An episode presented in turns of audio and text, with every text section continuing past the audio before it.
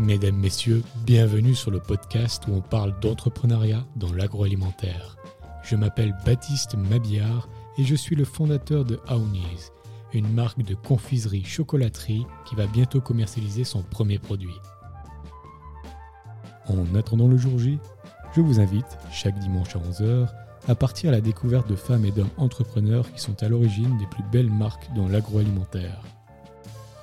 Nous allons parler de réussite et d'échec à travers des discussions transparentes qui retracent leur parcours inspirant. Si vous souhaitez être informé des nouveaux épisodes ou des avancées de ma marque Aounis, n'hésitez pas à vous abonner à ma newsletter via le site aounis.ch. Sur ce, je vous souhaite une très belle écoute.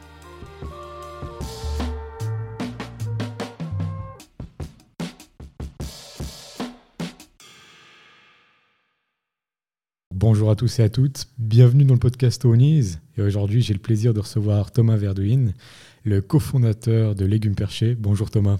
Bonjour, bonjour. Comment vas-tu? Écoute, euh, très bien. Merci pour l'invitation. Écoute, ça me fait plaisir. Tu es donc le cofondateur d'une entreprise que j'apprécie particulièrement, mais est-ce que tu peux la présenter pour que les auditeurs sachent de quoi on parle? Oui, alors l'entreprise, comme tu as dit, elle s'appelle euh, Légumes Perchés. C'est une entreprise qui maintenant existe depuis euh, trois ans bientôt. Et puis euh, Légumes Perchés, en fait, pour faire court, c'est parce qu'on on s'est lancé dans l'agriculture urbaine euh, dans le but de connecter d'abord les citoyens euh, avec la nature et puis une alimentation saine et locale, mais aussi dans le but d'optimiser les espaces donc euh, urbains qui sont de plus en plus prisés et denses. Et c'est pour ça qu'on a parlé de légumes perchés qui sont en fait des légumes perchés sur les toits. Donc on utilise ces surfaces inutilisées ou en, justement en coordination, collaboration avec euh, les techniques ou les panneaux solaires. Excellent. Alors on va venir dessus un peu plus tard en profondeur, mais est-ce que maintenant tu peux te présenter toi, où est-ce que Ouais. tu es né et un peu ton parcours? Oui, alors euh, moi je suis, je suis né dans le sud de la France, dans une ferme. Donc euh, j'ai vécu jusqu'à l'âge de. Là où mes parents se sont séparés, en gros, jusqu'à l'âge de 12 ans environ euh, à la ferme. Donc c'était une ferme qui produisait du lait et des fromages surtout. Excellent. Et, euh, et donc euh, j'ai vraiment toujours eu ce rapport à la nature très fort. D'ailleurs j'ai un frère jumeau qui euh, a vécu aussi lui sur cette ferme, qui a un rapport, de- c'est assez intéressant. Moi, il est plus urbain que moi, mais ouais. Et puis c'est quoi de grandir en fait dans une ferme? Alors, c'est, il faut imaginer une maison avec euh, environ tr- 30 hectares euh, tout autour de, de la ferme, pas personne autour, que de la nature, des animaux, de- aussi une qualité de vie. Moi, en fait, ce qui, ce qui m'a beaucoup, enfin, les souvenirs et ce qui m'a beaucoup marqué, c'est la qualité de ce qu'on mange. Donc, euh, Ah oui. c'est en- dans une ferme, on a, même si on produit pas tout, mais vu qu'on échange entre euh, agriculteurs et paysans, on reçoit finalement les légumes du voisin, euh, le pain du boulanger. Enfin, on mange vraiment quelque chose de très qualitatif. Et d'ailleurs, on se fournit très très peu dans, dans le commerce, Oui, dans, c'est ça. dans- dans les grands supermarchés par exemple. C'est un peu, vous profitez vraiment des produits de la terre. Et puis du coup, euh, je pense que ça, ben, comme tu l'as dit, c'est ça qui a permis plus tard aussi de te donner envie de faire, euh, je pense, légumes perchés. En tout cas, Oui. qui t'a donné la légitimité de le faire. Oui, alors c'est justement, c'est donc jusqu'à mes 13 ans euh, à la campagne. Et après, c'est vrai que du coup, on s'est retrouvé, c'était un peu la suite logique dans une ville. Pour les études aussi, c'est plus, c'est plus facile. C'était difficile ce gap entre euh, la campagne et la ville? Alors je pense sur le coup, je m'en suis pas rendu compte. Et puis c'est seulement pendant mes années d'études où je, je me suis rendu compte justement qu'il me manquait quelque chose. J'avais un manque dans justement mon alimentation, euh, quelque chose de qualitatif et un- que- je m'éloignais de la, de la nature. Et Mhm. puis c'est euh, c'est vraiment pendant mes années universitaires où je me suis rendu compte que bon, il y, a, il y a ça qui me manque, mais que j'a- j'adore quand même la ville et le milieu urbain. Je me suis fait et puis euh, c'est un milieu que- qui fonctionne très bien pour moi. Mhm. Mais justement, il manque ce rapport de campagne que- qui est fait vraiment au, enfin, au sein de mes origines, on va dire. Excellent. Et puis c'était quoi, quelle ville en fait dans laquelle tu t'es retrouvé? Euh, pour mes études, Ouais. donc ici à, Lau- à Lausanne. Ah ok, Lausanne. Ouais. Donc tu, tu es revenu en Suisse. Oui. Et puis juste pour clôturer le sujet de la France, est-ce que tu avais déjà des prémices d'entrepreneuriat euh, lorsque tu étais plus jeune? Est-ce que tu, tu faisais euh, quelques petits business par-ci par-là? Est-ce que dans la ferme, tu avais le lead sur certains sujets ou bien? Alors non, à la ferme, j'étais encore un petit peu peut-être trop petit, pas, pas forcément. Par contre, plus tard dans mon adolescence, alors ça n'a rien à voir avec la, la ferme ou ce que je fais aujourd'hui, mais euh, je me suis jamais considéré comme un entrepreneur. J'ai d'ailleurs des fois du mal avec ce mot, mais euh, je- donc je suis musicien aussi, pour une petite parenthèse. Et un de mes jeux préférés, euh, on va dire, euh, quand j'étais adolescent, c'était de trouver des bonnes affaires et puis les revendre le double du prix, parce que je voyais la vraie valeur de Le l'instrument. dropshipping. donc voilà, c'est, donc je suis batteur, donc je trouvais une batterie, une personne qui, qui, qui n'en voulait plus, et puis euh, je trouvais la vraie valeur de cette batterie, et puis après je la rénovais en gros s'il y avait besoin, et je la revendais à qui la voulait, et puis je me suis amusé comme ça, mais on va dire, c'est ma seule expérience entrepreneuriale de réflexion euh, là-dessus. ok. Et, euh, Mais donc il y avait quand même des, des, des prémices. Enfin, on voit quand même que tu avais ça un peu dans les veines, entre guillemets, cette envie de d'avancer, d'entreprendre, de faire des choses. Après, tu disais que tu n'aimais pas trop ce mot entrepreneur. Bah, pourquoi? Alors, euh, ouais. pour, pour faire euh, peut-être le plus court possible, c'est que, par exemple, légumes perchés, j'ai décidé de créer légumes perchés parce que euh, c'est quelque chose, je trouvais qu'il y avait un besoin, déjà personnel, mais il y avait un besoin aussi pour la société. Donc, et je l'ai créé parce qu'il n'y avait pas d'autres projets comme celui-ci aujourd'hui autour de moi en Suisse. Mhm. Donc, ça veut dire que ça, ça valait le coup d'entreprendre dans ce domaine. Et maintenant, pour moi, en fait, il y a une différence. J'ai quelques proches, des amis, qui sont entrepreneurs et qui veulent entreprendre uniquement pour entreprendre quelque chose, mais ils savent pas quoi, comment et s'il y a vraiment un intérêt ou un but. Mais ouais. c'est juste pour euh, être entrepreneur. Ouais. Et, et moi, en fait, euh, pour moi, en tout cas, lorsque j'ai créé Légumes Perchés, c'était pas je veux être entrepreneur et faire un business. C'est là, il y a ce manque qu'il faut régler, il faut le faire. Mais S'il n'y a pas d'autre entreprise qui le fait, que je peux rejoindre, je vais le faire moi-même, en fait. C'était ça ma réflexion. Ouais, donc pour toi, un entrepreneur, c'est quelqu'un qui résout justement un problème à la base. Ce qui est juste, Oui, du coup. mais c'est ma réflexion, c'est ma, enfin, ça peut, ça peut différer, mais moi je le pense comme ça. Ouais. Non, mais je pense que c'est intéressant. Et puis donc, après, tu te retrouves à Lausanne, tu fais ces études. Tu es plutôt un bon élève ou bien tu es perturbateur, tu as beaucoup de facilité?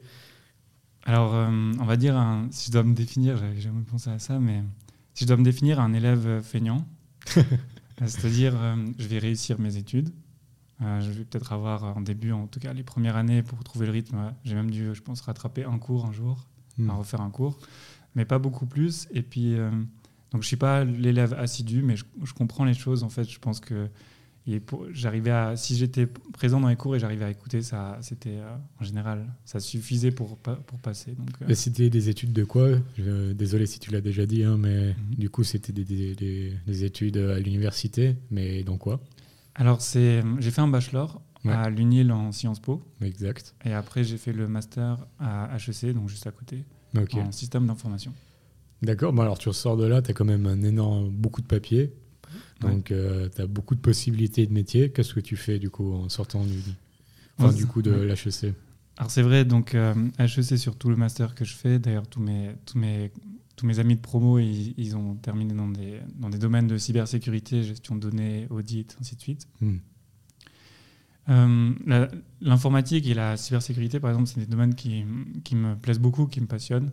Mais aujourd'hui, à, à mon âge et puis à, à cette période de, de ma vie, je trouvais beaucoup plus important de, de faire ce que je fais aujourd'hui. Ça ne veut pas dire qu'un jour je ne ferai pas le domaine de la cybersécurité, Hmm. qui est aussi un thème quand même très, très important aujourd'hui. Ouais, tu avais un appel en fait de nouveau de revenir dans, dans quelque chose de beaucoup plus la terre et tout ça. C'était Oui. peut-être un appel euh, qui, qui faisait écho avec ta, ton enfance dans la ferme.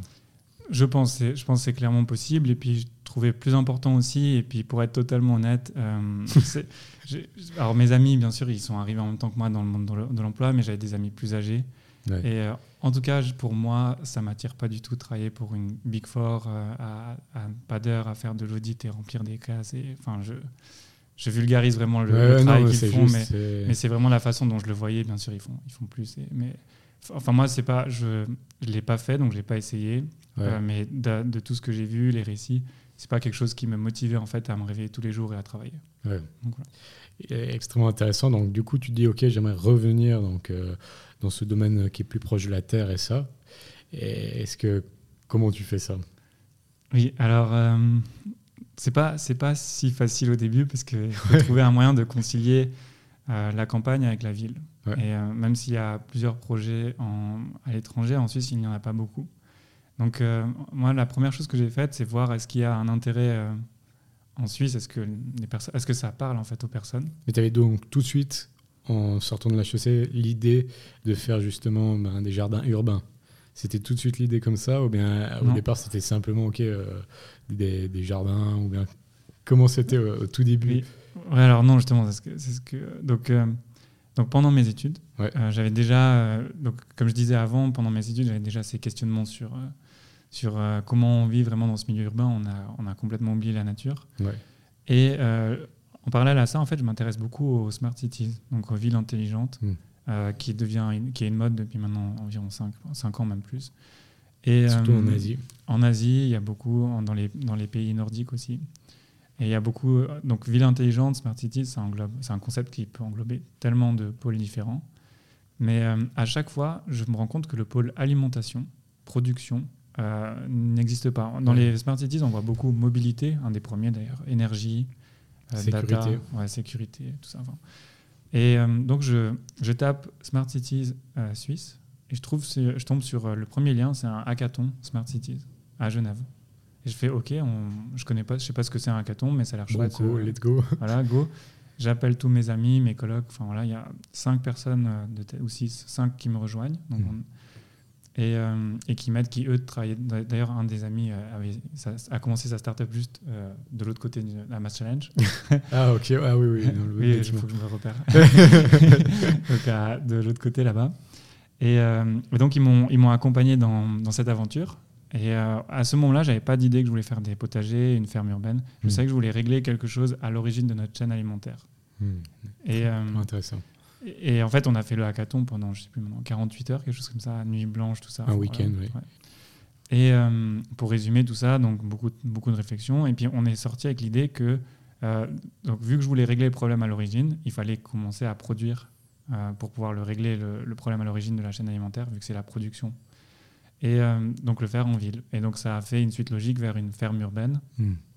Et puis, un, quelqu'un, un coach est venu nous dire, mais attention, il n'y a pas de place en ville, et du coup, ferme urbaine sur les toits. Ah, mais pourquoi pas, ça sonne bien, et puis en plus, euh, il y a vraiment quelque chose à faire. On a présenté le projet, on l'a pitché le lendemain devant le jury, et à notre grande surprise, on a été lauréat en fait euh, du hackathon. Euh, on n'avait aucune application développée, aucun code, aucune ligne de, de code, rien du tout, euh, par rapport à tous les autres qui ont présenté des applications de gestion, de maximisation, je sais pas quoi, enfin bref. Ouais, ouais, excellent. Et donc le jury a été convaincu par euh, notre solution de Smart Cities en fait. C'est une super manière en fait de, de démarrer des projets aussi, ces hackathons. Et je pense que c'est aussi une bonne manière de voir si ça fonctionne bien avec ses collègues et ça, si il y a une bonne synergie de travail. C'était du coup, j'imagine, le cas avec tes amis, euh, parce que euh, sinon, si ça fonctionnait pas dans le groupe, je pense pas que vous auriez été lauréat. Oui, c'est exact. Alors, oui, on a, on a triché un petit peu parce que, alors c'était. Ah, il y a un coup dur. il y a de la triche à hackathon. non, dans le sens. euh, alors, c'était autorisé ce qu'on a fait, mais c'est vrai que les hackathons, alors j'ai appris que plus tard, mais normalement, ils préfèrent que même plutôt des inconnus et différentes casquettes se réunissent autour d'un projet et pas cinq casquettes de HEC. Parce que, euh, donc- et je pense que ça fait sens. Et Oui. d'ailleurs, euh, on pourra en parler plus tard, mais je l'ai compris, bien sûr. D'ailleurs, parmi mes cinq amis qui étaient là au hackathon, aucun aujourd'hui n'est dans légumes perchés. C'est toujours mes amis. Et, euh, mais euh, je me suis entouré justement de personnes à, à des compétences très différentes et qui pouvaient euh, amener légumes perchés là où on est aujourd'hui et même plus loin. Hmm, Donc, voilà. ok. Donc, je pense que le hackathon a ses raisons. Maintenant, nous, on a fait ça entre amis et on s'est vraiment amusé. Puis on a développé un projet super qui en vit encore aujourd'hui. Mais en étant lauréat de cet hackathon, qu'est-ce que vous gagnez en fait? Alors, euh, oui, Juste le droit, ah waouh, un trophée. c'est une, anecdote qui peut être, qui peut être un peu euh, ridicule ou rigolote. Bon McDonald's. non, alors nous, en fait, euh, bien sûr, moi j'ai postulé parce que moi, ça m'intéressait les Smart Cities, mais j'étais étudiant, on était tous étudiants, on se connaît, enfin étudiant, on n'a pas, on n'a pas de salaire, enfin voilà. du coup, le, le troisième prix, c'était un mois, je crois, on, on gagnait un mois avec une Tesla. Je sais pas comment ils ont réfléchi à ça, mais pourquoi pas. On pouvait avoir une Tesla pendant un mois à l'utiliser à droite à gauche. Ce qu'on trouvait vraiment stylé, mais bon, vu qu'on était cinq, comment on se partage ce truc? Enfin voilà, on s'est dit. Le deuxième prix, c'était des ordinateurs HP, vu que c'était un des sponsors du. Hmm. Et, Ah, c'est plus euh, intéressant là. et, et le premier prix, c'était des- un espace dans un coworking à Genève, Citizen, et euh, du coaching, en fait, pour Ah, redévelopper le, Le projet. projet, ouais. Et donc, nous, on s'est dit, on fait tout pour au moins viser la deuxième place, parce que comme ça, on a des ordi, parce qu'on est tous des ordi pourris cassés euh, aux études, et comme ça, on se retrouve avec cinq ordinateurs tout neufs. Et bien sûr, on a eu la première place. Avec, alors on fait tous nos études à, à Lausanne, donc on n'a jamais utilisé de coworking à Genève, on n'a jamais utilisé ce prix. Et puis le coaching, on en a, on, on l'a utilisé, donc euh, là on a eu, on a eu des, des réflexions quand même. Donc, euh, Excellent, donc du coup, vous gagnez ce prix-là de coaching quand même. Oui. Et donc ça lance un peu officiellement euh, Légumes Perchés, ou bien en tout cas les prémices de Légumes Perchés. Et là, comment ça se passe à peu près? Oui, alors, euh, oui, justement, je pense. Donc, on n'a pas eu, on va dire, de prix euh, financier ou autre. Mais par contre, il y a une chose très importante, c'est que les organisateurs de, ce hackathon et les, jurys euh, nous ont vraiment, ils nous ont appelés les deux semaines à- pendant les deux semaines après le, fait qu'on ait gagné. Ils nous ont fait, ils nous ont fait de la visibilité. Ils nous ont invités à parler à des conférences. Et à la fin de chaque euh, entretien qu'on a eu avec les jurys ou, ou le- les, les organisateurs, ils ont tous poussé, ils ont dit mais attendez, vous- on sait que vous êtes aux études, mais c'est maintenant que vous devez commencer. Parce que moi je leur ai dit, bah, c'était un chouette projet, j'ai vu qu'il y a de la demande et tout. Ouais. Euh, je finis encore un an, de, un, an, un an et demi de master et après je me lance si je trouve que c'est bien. Et Parce que du coup, il restait encore un an, un an et demi de Parce que master. j'étais encore aux études. Ouais. Et donc euh, bah, moi je disais ça à tout le monde, que bah, j'étais vraiment motivé, mais laissez-moi le temps de finir mes études et après... euh, je- T'as as ce qu'on appelle l'American Dream, c'est un peu euh, Microsoft et tout ça, où Voilà. d'un coup ils sont aux études et puis ils arrêtent et puis ils vont ils lancent leur boîte. Voilà, c'est ça. Et puis, alors je l'ai fait à, la, à l'européenne, du coup, si. C'est-à-dire j'ai fini mes études et j'ai commencé en même temps. Ok. Parce que tout le- tous les membres du jury, et, enfin, c'est, du, du hackathon, nous ont, non, vraiment, ils ont insisté. Et je pense qu'ils avaient raison. Ils ont dit c'est maintenant ou jamais, on vous aide, on vous, on vous guide dans des, peut-être vers des contacts, on parle de vous. Euh, mais c'est beaucoup plus simple maintenant que vous avez un premier prix. Vous avez gagné quelque chose, on peut vous présenter comme quoi les vainqueurs de ça. Et puis vous- on vous ouvre des portes. Dans Ouais, un an et demi, ça va peut-être être plus. faut recommencer, il faut refaire. Et donc, euh, je me suis laissé convaincre. Et, euh, et après, ben, j'étais avec quand même un ami qui est resté pendant deux, deux trois mois. donc, qui, lui, il, il m'a aidé au tout début. Hmm. Et puis après, j'ai vite. donc, je cherchais quelqu'un qui a des compétences en agronomie.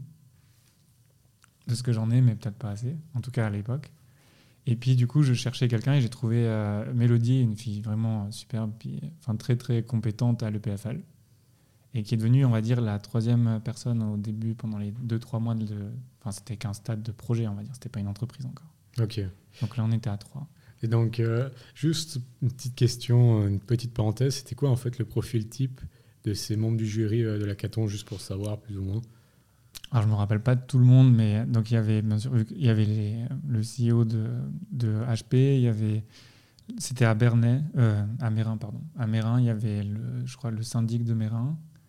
Et il y avait euh, des- d'autres. euh, il y avait des fonctions publiques et privées. Ils étaient mélangés.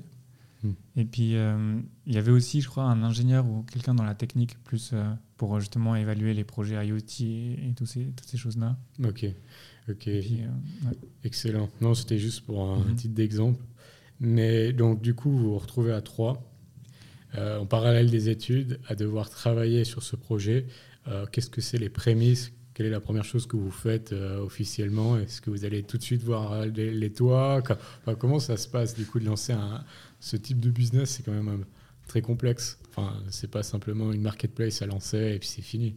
Oui. Alors, euh, bon, je pense, c'est marrant parce que j'y ai repensé là, euh, il n'y a pas si longtemps. Là, j'avais pris un peu de recul euh, pendant, pendant une journée. Et puis, je pense qu'il y a quelque chose qui est très important, en tout cas avec moi, enfin, personnellement, c'est la naïveté, Mm. on va dire positive, si je peux dire. Je sais pas comment appeler ça autrement. mais on va, on va l'appeler la naïveté positive, c'est-à-dire, donc on a gagné, tout le monde nous dit, allez-y, go, foncez. Moi, j'y connais rien en toiture, j'y connais rien en immobilier d'ailleurs, à ce, à ce moment-là. Enfin, je sais juste que ça peut marcher, que je suis déterminé pour agir sur notre chaîne alimentaire. Hmm. Donc, euh, une semaine après, j'y vais et puis je, ben, je, vais, je contacte la ville de Lausanne et ils me reçoivent de services, parcs et domaines et puis toiture, technique, tout ça. Ah, donc, il y a un service toiture à Lausanne. Oui, ils ont, ils ont beaucoup de choses. C'est un grand, enfin, un grand département. Ok. Donc, je rencontre une, une dame vraiment très correcte, très gentille, qui m'écoute, euh, et puis qui écoute cette énergie du jeune, euh, tout motivé, et ainsi de suite. Et puis en gros, je lui dis que voilà, ben, nous, euh, à la fin de l'année, euh, on sera sur, on pense, 300 toitures à Lausanne. et que Lausanne, ça va être une ville de ferme urbaine, de potager sur les toits, et une ville comestible autosuffisante. Et donc, euh, bien sûr. Bon, l'idée, elle est belle. hein. L'idée, elle est belle. Est, c'est pour ça, je pense, on va appeler ça d'une, un, naïf positif euh, utopique. Alors, bien sûr, elle est très respectueuse, elle va pas se moquer. Mais elle va me dire, écoutez, euh, on, va revoir un petit peu d'abord les bases. Et donc, je, je, tombe de haut parce que, parce que je comprends que ça va prendre beaucoup, beaucoup plus de temps. C'est comme, c'est comme tu dis, c'est pas je design un stylo en six mois et puis après je le mets en ligne puis il est vendu par euh, je sais pas qui. Enfin, ouais, ouais, je vois. Donc euh, du coup je me rends compte que déjà euh, Lausanne bon, c'est compliqué et puis mais pas que Lausanne d'ailleurs ailleurs ouais. et qu'il y a des contraintes techniques que je ne connais pas encore. Donc, donc voilà ça commence comme ça en fait. Excellent et puis donc c'est une très belle anecdote. Je pense, est-ce que tu penses d'ailleurs, euh, pour euh, une autre petite parenthèse, tu penses que le fait d'avoir gagné la Caton et ça, ça a permis justement de faciliter euh, ce type de rendez-vous, d'aller voir ce, genre de personnes, ou bien pas du tout, c'était sûrement parce que tu avais une énorme énergie et puis que le projet il était vraiment beau? Bon, Je pense que les deux ont joué, mais le, concours joue, enfin le hackathon joue aussi quand même. Il y a eu deux, trois articles qui sont sortis. Il y a quelque chose d'important et ça me suit encore aujourd'hui euh, je le vois par rapport à certains amis qui sont aussi euh, soit à leur, compte ou autre.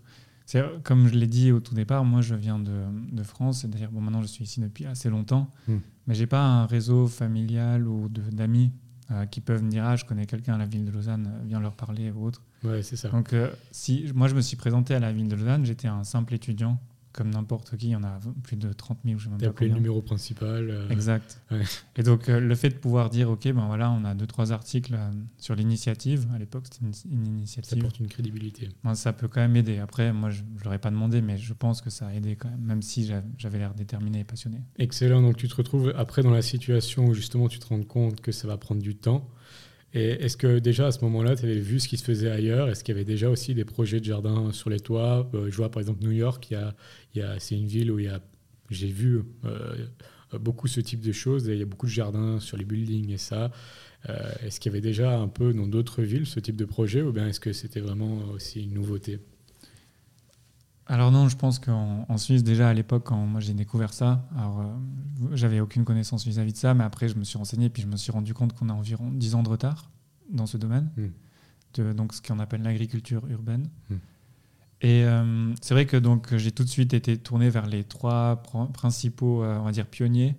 Donc il y en a, comme tu dis, à, à New York, notamment Brooklyn Grange, qui sont les, vraiment, je pense, les pionniers là-bas après, il y a au Canada, il y a vraiment beaucoup, beaucoup de projets au Canada qui mmh. existent depuis maintenant au moins 15 ans.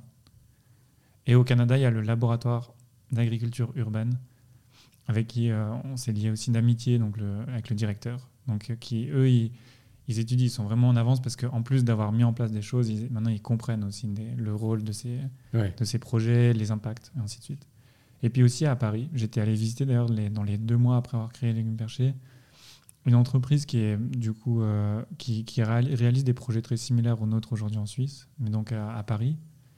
Euh, et là-bas, ils ont, ouais, c'est une très belle entreprise qui a bien grandi avec des, euh, enfin vraiment des beaux projets. Donc j'ai mm. pu aller visiter aussi ce type de projet. Et donc tu vois qu'il y a quand même d'autres projets, donc ça montre que ton idée elle est réaliste et elle est réalisable. Et ensuite, mais par contre, tu vois, ben, de par ce rendez-vous à Lausanne, que ça va prendre du temps. Et donc, qu'est-ce que tu fais?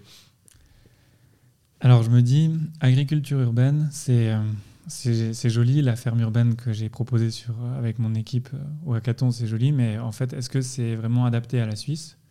Parce que je commence à me renseigner justement dans les pays différents, comme, et puis dans certains reportages, par exemple, il me parlait du rôle d'une ferme urbaine à Détroit. Hmm. Et le rôle d'une ferme urbaine à Détroit, c'est vraiment de nourrir des citoyens qui n'ont pas d'autre possibilité sinon que de se nourrir dans les stations-service ou ces petits shops où ils mangent des chips et des, du coca. Enfin, c'est complexe. Et, euh, et donc euh, à Détroit, il y a un gros problème de commerce euh, local, enfin d'alimentation saine, et qui agit du coup bah, sur l'obésité, enfin ainsi de suite. Et donc à Détroit, l'agriculture urbaine est vraiment un besoin, une nécessité d'alimentation. Et donc je me suis posé la question est-ce qu'en Suisse on a un besoin d'alimentation comme celui-ci? Enfin, Quel est le rôle de l'agriculture urbaine en Suisse s'il y en a un en fait? Hmm. Et c'est une question vraiment compliquée à répondre euh, encore aujourd'hui, je pense, des fois, mais quand même plus claire que à l'époque. Et donc je me suis dit, voilà, je suis assez perdu, l'agriculture urba- urbaine c'est vague, je peux faire autant euh, quelque chose hyper euh, high-tech, ou alors très low-tech, ou alors social. Ouais, ou tu peux faire énormément de choses. Donc, euh, par hasard, j'ai entendu parler de. Alors, ils ont changé le nom maintenant, mais à l'époque, c'était Accélérateur euh, Unil HEC, Mm, ok. donc euh, accélérateur de, de projets start-up. Donc, je, je postule, on, on a été pris, très bien, on est, on est dans la- dans, dans, l'équipe pendant. Je crois, je crois qu'ils nous suivent pendant six mois. Donc là, tu avais juste, euh, en parenthèse, terminé l'HEC, du coup, tu étais à 100% dedans ou bien tu étais encore en parallèle des études? Non, alors, en parallèle des études. Alors, après, euh, après il faut pas que les, les professeurs écoutent, même si bon, je pense pas qu'ils vont, ils vont, ils vont m'en vouloir ou ils vont s'en souvenir, mais c'est vrai que j'étais. L'avantage d'être à l'université, c'est que tu, si tu, tu peux te permettre d'être absent si tu joues le jeu de rattraper et que, enfin, si tu as envie de Ouais, finir, ouais. bien sûr. Ouais. Donc c'est vrai qu'à ce moment-là, surtout au début, vu que c'est la première fois que j'initie un projet, on va dire tout seul moi-même avec euh, des- Ouais. aucune connaissance. C'est vrai qu'au début, moi, j'ai pas été forcément très présent au deuxième semestre de mon master. mais euh, mais Aïe, aïe, aïe. d'ailleurs à l'époque j'avais mais ça n'a jamais marché peut-être maintenant ça fonctionne mais à l'époque j'avais poussé pour que l'accélérateur Unil HEC qui est quand même je suis pas allé dans par exemple à Mass Change ou un autre accélérateur Ouais. je suis allé dans un accéléra- accélérateur universitaire donc j'avais demandé est-ce qu'il pourrait par exemple donner euh, trois crédits pour parce qu'on on met des heures alors bien sûr c'est pour moi parce que je suis passionné mais ça me permettrait d'alléger et avoir une vie plus saine aux études Bon, ça n'a pas marché à l'époque. Peut-être maintenant, je sais pas. En général, ça marche avec retardement, ce- cette image. Donc, du coup, tu te retrouves dans cet euh, accélérateur Oui. pour euh, faire avancer ton idée. Et donc, comment ça se passe? Et euh, donc là, je me retrouve en fait en face de cette euh, personne, peut-être tu connais, qui est Nadine Reichenthal. Euh, et, et qui a, on va dire, enfin, beaucoup d'expérience, beaucoup de beaucoup de de- de- d'expérience de, d'histoire, de- d'entrepreneuriat, de- d'entreprise. Moi, pas, je n'y connais pas grand-chose. Jamais entendu parler du business model Canva. je vraiment, euh, voilà, enfin, c'est pas quelque chose qui me parlait vraiment. Euh, mais, mais comme par hasard, j'avais quand même eu la bonne logique à l'époque quand j'y repense parce que j'avais pensé directement à voir euh, quels sont les besoins en Suisse. Donc, euh, Ah, je sais pas. Directement. J'avais eu, de la chance. mais, euh, mais donc le but de cette personne, c'était de me, de me, on va dire, de me casser dans toutes mes idées et de trouver mais pourquoi, pourquoi, en gros tout le temps pourquoi et, et, avoir euh, vraiment toujours le remettre en question pour voir vraiment si ça, au fond, fond, ça peut marcher et s'il y a quelqu'un qui veut acheter ça ou qui un veut. intérêt, ouais. Et donc, euh, en fait, cette, cette phase-là, euh, pendant cette partie-là, j'ai décidé de créer une association. Parce que justement, je voulais toujours pas louper mes études. Euh, et donc, j'ai créé, au lieu de créer une entreprise à l'époque, une, ou une SARL, enfin, bref, j'ai créé une association étudiante que j'ai nommée Légumes Perchés aussi. Et euh, ce qui était vraiment chouette, c'est que euh, sans, sans faire exprès, en fait, cette association, elle m'a permis, je l'ai appelée du coup, après coup, euh, l'année exploratoire. Parce que en une année, j'ai pu faire, je sais plus maintenant, entre 7 et 8 projets différents avec Légumes Perchés Association étudiante, qui étaient finalement tous les projets étaient gérés, financés, soutenus par le campus, la confédération. Enfin, Ouais. ça permettait en fait de pas rentrer dans une optique où je dois avoir des rendements, je dois avoir des revenus pour vivre, faire vivre des employés.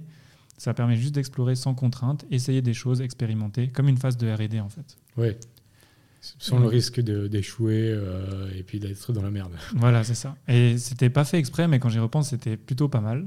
Parce que en un an, j'ai. j'ai- Avec, et donc aussi, euh, pour voir, pour voir s'il y a de l'intérêt dans, dans ma génération, euh, j'ai lancé des recrutements sur le campus. Et euh, en six mois, on avait 17 membres dans l'association Légumes Perchés. Ce qui est euh, un bon niveau, sachant que par exemple, une, association, une grande association sur un campus, elle, fait, elle représente. Alors plutôt du côté uni, là, le PFL, c'est un peu plus, mais c'est environ 50 personnes. Donc on avait on dirait la moitié d'une grande association. Et, euh, d'ailleurs, c'est une chose, une petite parenthèse aussi, mais où j'y tenais énormément, c'était de mélanger les sciences, donc autant EPFL qu'à l'UNIL. Donc on est devenu une, une association UNIL-EPFL. Hmm. Donc pour avoir des projets des deux côtés et aussi avec les membres des deux, des deux côtés. C'est vrai. Ouais, et euh, donc ça c'était vraiment important. Et donc on a fait des projets pour résumer très rapidement euh, en hydroponie. Donc on a essayé de la- l'agriculture verticale avec euh, donc l'hydroponie avec les, les plantes qui vont les racines trempées dans l'eau et être nourries avec des, des intrants externes. On a monté un projet de serre en aquaponie. Euh, on a monté un projet euh, avec le Swiss Space Center, donc euh, un robot qui cultive dans l'espace en aéroponie, donc encore une autre Ah technologie. Donc là, j'étais fait à peu près tous les projets qu'on peut appeler un peu tech, high-tech, enfin, en fonction de comment on veut le définir. Après, on a monté un projet dans une école pour voir comment on peut agir dès le plus jeune âge. On a monté un projet de permaculture. Et puis, je sais même plus. Enfin, eh, ah oui, un projet de robot. Donc, un, pro, un robot comme une imprimante 3D qui, gère toute la plantation. Et donc, en fait, pour tous ces projets, on a, on a fait ça pendant une année environ, jusqu'à la fin des études. Puis en parallèle, ben, c'est vu que c'était un petit peu innovant, et puis on arrivait à avoir des articles, des gens qui s'intéressaient à nous. Ça a aussi attiré des, nos futurs potentiels clients, en fait. Et sans se rendre compte. Et ça, c'est quand même chouette. Parce que nous, pendant qu'on a fait ces projets, on a appris énormément. Donc c'était un an à peu près, euh, comme tu as dit, de bac à sable et de projets, ça. Ouais, c'est ça. Mais euh, sans, sans j'avais pas forcément, tu vois, la, à la fin de l'année, je crée une SARL, par exemple, ou une SA. J'avais pas ce, cet objectif. C'est vraiment, je, je, me, je, me, suis laissé euh, ce temps pour découvrir et puis vraiment euh, tester. tester. Mais j'avais pas une condition derrière ou une pression de après ça, ben, je dois partir. Ouais. C'était pas mon but. Pour, pour, euh, je voulais vraiment comprendre si ça, ça peut fonctionner. Et puis, quelques petites anecdotes rapides, mais c'est vrai que tous ces projets m'ont beaucoup appris. Gérer 17 personnes, euh, c'est, ben, un, et gérer une culture, culture d'association, mais finalement après plus tard d'entreprise. Ah ouais, du coup. Euh, ça apprend beaucoup de choses. Aussi se battre, euh, si je peux dire se battre, parce que c'était quand même très gentil, mais avec la direction de l'UNIL, les services des bâtiments, pour pouvoir euh, déposer mon premier permis de construire, pour créer, construire une serre en aquaponie avec des poissons. Donc comprendre que ça se fait pas, en deux, je suis assez impatient dans certaines, certaines choses, dans certaines choses plutôt patient. Et là, j'ai appris à être patient d'ailleurs. Ouais, je suis pareil. et donc, euh, pareil, euh, la direction des travaux de l'UNIL, euh, ils, ont, ils, ont, ils ont rigolé parce que je croyais que la serre, j'allais la commander, l'installer les, dans les deux semaines qui arrivaient. J'étais très pressé avant l'hiver et tout ça. Mm. Et puis, j'ai dû attendre six mois, ce qui est rien du tout hein, aujourd'hui, enfin, si on réfléchit. Euh, pour que les permis de construire, les aspects techniques soient réglés et que je puisse euh, monter euh, la serre avec l'association Légumes Perchés. Ouais, du coup, ça t'a appris aussi beaucoup tout, tout, ce qui est logistique, administration et ça, au final, un peu comme une, une société, au final. C'est ça, Donc, mais sans euh, faire exprès, on va dire. Sans faire pas, exprès. De nouveau, on revient sur le naïf euh, positif. Ouais. C'est sans faire exprès, au final, la seule chose qui était différente d'une entreprise, c'est que c'était une association universitaire. Mais Mhm. sinon, tout le reste, euh, euh, ça m'a l'air d'être vraiment similaire à une entreprise. Ouais, les, et, et, je pense, pour revenir à ce terme, de, si on, peut, on, va, on va continuer de l'appeler comme ça, ce terme de naïf positif. En fait, ce qui a permis ça, c'est qu'avec l'association, vu que j'avais aucune contrainte financière, ma seule contrainte, c'était mon énergie et mon temps. Ouais, c'est ça. Et pour tout le monde dans l'association. En fait, on, on avançait par projet et pas par réflexion. Ah, là, ça va me prendre trop de temps de permis de construire la serre, du coup, je vais pas me lancer là-dedans. Hmm. Sinon, j'avais ce projet de serre. Ou ça et... coûte trop cher. Ou Ouais, c'est ça. Et c'est non, j'avais ce projet de serre, j'avais aucune idée euh, des étapes qui vont arriver après, derrière, pour, pour que ça soit réalisé, exploité. Ouais. Et du coup, ben, je l'ai fait. Donc, en fait, c'était les conditions optimales pour vraiment tester les choses, pour pouvoir euh, faire des, des fautes sans que ça devienne catastrophique et ça. Oui, oui, clairement. Donc euh, pour moi, ça c'était vraiment parfait. Et puis, euh, moi, je remercie d'ailleurs le, les campus pour ça. Et puis, euh, pour avoir autorisé et puis bah, soutenu jusqu'à là où ils ont pu les projets. Puis parallèlement à ça, donc, moi, j'ai pas lâché mes études d'ailleurs ah oui, pour ouais, pas faire le suspense. donc, tu as raté. non, j'ai réussi, j'ai réussi mes études. Et, mais mais c'était assez chouette parce que dans mes études, j'ai pu, même si c'était en système d'information, j'ai réussi à intégrer euh, dans plusieurs cours euh, légumes perchés comme euh, études de cas. Ah, à, travailler avec, à, travailler avec, mes amis. Donc j'ai fait travailler mes potes de classe. Gratuitement. sur, sur, des projets. D'ailleurs, ils, ils m'en veulent encore parce que j'aurais toujours euh, rien donné contre. mais, mais un, jour, euh, un jour, ils auront quelque chose. T'as exploité tes amis. mais c'était assez chouette parce que dans. Il y a, ouais, sur, sur un semestre, sur une année, j'ai réussi à faire dans trois cours, euh, travailler sur légumes perchés sur différents aspects dont un des cours dans mon master, ben, Yves Pigneur était notre, euh, le, je sais plus comment on dit, enfin, le, le directeur du master. Ouais. Et euh, donc, euh, un des cours qu'on avait, c'était avec Yves Pigneur. Et donc, c'était assez chouette de pouvoir développer. du coup, on était en association, mais donc, tu vois, il y avait quand même peut-être un peu une idée qui se faisait naturellement dans ma tête. Puis, donc, on a, on a développé pendant le, le, mon master le business model pour légumes perchés. Donc, Excellent. Donc, donc, du coup, tu, tu, termines, tu réussis donc, ton, ton master. Et à ce moment-là, ben, tu as quand même. Un projet Légumes Perchés qui est béton armé, puisqu'il a fait une année de test euh, où tu as pu tester plein plein de choses avec plein de gens, mais tu as aussi fait ce travail donc, euh, où tu as exploité tes amis pour faire des business plans. On va pas dire ça très haut. Euh, ils avaient besoin de moi aussi pour avoir une bonne note. non, non, c'est sûr, c'est win-win. c'est exactement ça. du coup, tu arrives donc là, et, et c'est à ce moment-là où j'imagine quand tu termines les études, tu dis ok bon bah je vais aller à 100% là-dedans, oui. je vais créer une société ou bien comment ça se passe? Alors euh, c'est vraiment en, tâtonnant, c'est-à-dire que si tu, tu remarques bien jusqu'à l'âge à partir de de, de, de l'association, je t'ai plus jamais de parler de toiture. Ouais. Euh, donc euh, quand même un an s'est passé sans que je mette un seul truc sur un toit. c'est vrai qu'il y a des trucs de l'espace. ouais, alors c'est vrai que c'est perché, c'est perché sur, la, sur Mars ou sur la Lune, mais là en l'occurrence c'était dans le Cervin, dans le glacier, mais bon. Mais, euh, mais rien, sur la, rien sur les toits. Et puis, et puis ouais, c'est, c'est quand même une belle histoire parce que ça c'est quand même grâce au hackathon. On a pu aller présenter pendant qu'on avait l'association tout ce qu'on faisait à euh, c'était une conférence à l'EPIA, je crois, à Genève. Et puis là, dans, le public, en fait, était assis un monsieur qui, quand je remonte l'escalier, c'était un amphithéâtre, une fois que j'ai présenté, il m'arrête, il m'attrape par le bras et il me donne sa carte de visite. Il me dit il faut qu'on s'appelle. je, fais, ok, ben, très, cool, wow, je m'attendais pas trop à ça, tu vois. Et euh, donc la semaine d'après, je l'appelle et puis il se présente, donc un, un, monsieur qui est dans le domaine de la, dans une entreprise de construction en Suisse et qui dit ben voilà, moi, euh, là, on a, on a réfléchi pour, un, pour des toitures potagères sur un quartier qui est vraiment très grand. Euh, est-ce que vous êtes prêt à le réaliser avec nous? Puis moi, je me dis, mais. Euh, enfin, j'ai dit. Ben, oui, mais enfin, je sais pas trop si on est capable parce qu'on n'a on a jamais fait et puis on est, on est encore en mode étudiant. Enfin, faut pas non plus qu'on se brûle les ailes. Enfin, je suis plutôt prudent. En général, je, dis oui. On va dire, je lance le. On aime bien dire cette expression dans les berger. Je lance de, le sac à dos par-dessus le grillage et après je l'escalade. Mais là, j'avais quand même un petit peu peur. C'est une, boîte immense, un quartier de 30 000 mètres carrés. Enfin, je me dis, c'est waouh, c'est le rêve. Mais il faut pas que je me grille, tu vois.